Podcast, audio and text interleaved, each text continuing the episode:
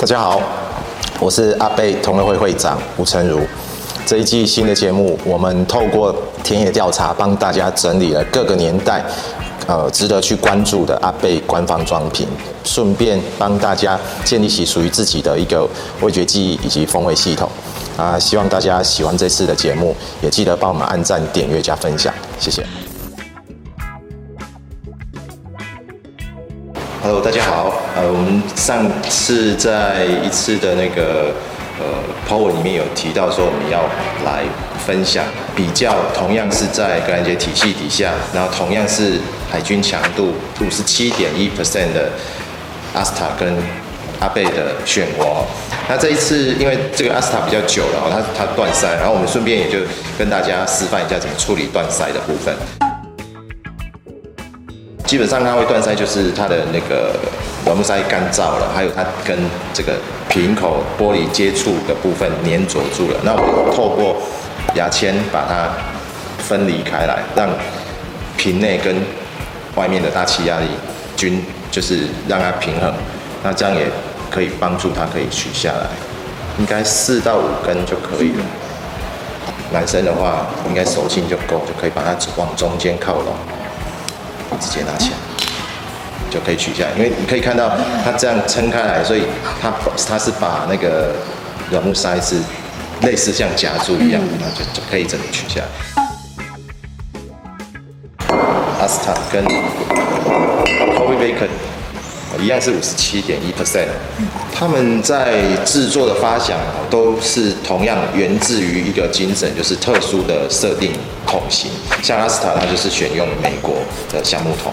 那他有特别提到，就是说，呃，以前我们的形容是设计师桶，就是被设计用来做阿斯塔的桶型。那 Coffee Bacon 就漩涡的部分，它当初选用的是呃法国橡木桶。那整个欧洲其实它的橡木产区就不多了，那再加上啊用用的是法国，所以它整个橡木桶的那个选用是相对珍贵的。所以它在上市之初哈，就是它的设定就有是整个 Core Range 核心酒款里面是单价最高的。这款它闻起来它的木头的香气蛮重的。嗯，就是因为北美，我们知道其很多的项目哈，他们产算是一个很大的项目产区，嗯、所以项目的取得还有它的新鲜度都很够。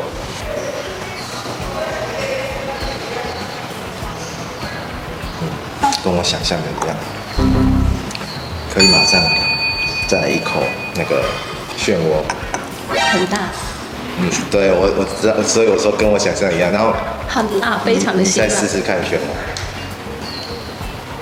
是不是觉得没有那么辣？没有那么辣，而且比较甜。在格兰杰的设定上面，它用了很高的那个蒸馏器，所以拿这样子看好了，我们可以感受到这个以下遮掉的话，它就是一个蒸馏器的一个造型。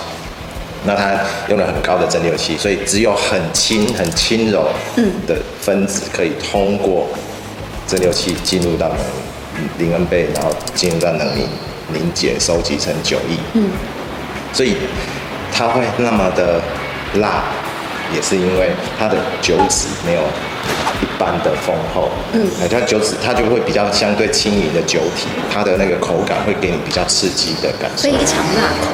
非常。一般我们还是会希望品饮的人可以再给他第二次机会，就是因为口腔不是一次可以适应这么高酒精浓度的，所以可以在第二次品会有不一样的感受。有比较不辣一点点，嗯、我觉得这个是那种就是味觉上的。它是因为你已经知道，对，嗯，你已经接受过它，然后你再一次再去品尝它，好像感觉刺激度就没有那么高。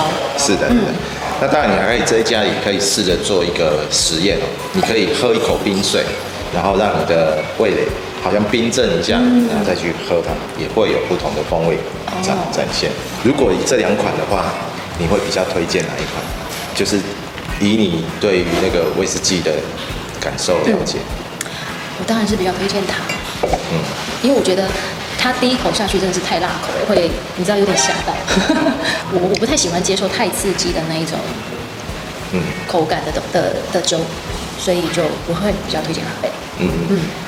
那这是我们这一次的分享，那希望在大家在家也可以多做一些尝试比较，好嘞也帮助你找到适合自己的酒款。嗯。OK，那我们谢谢 Sabrina，谢谢。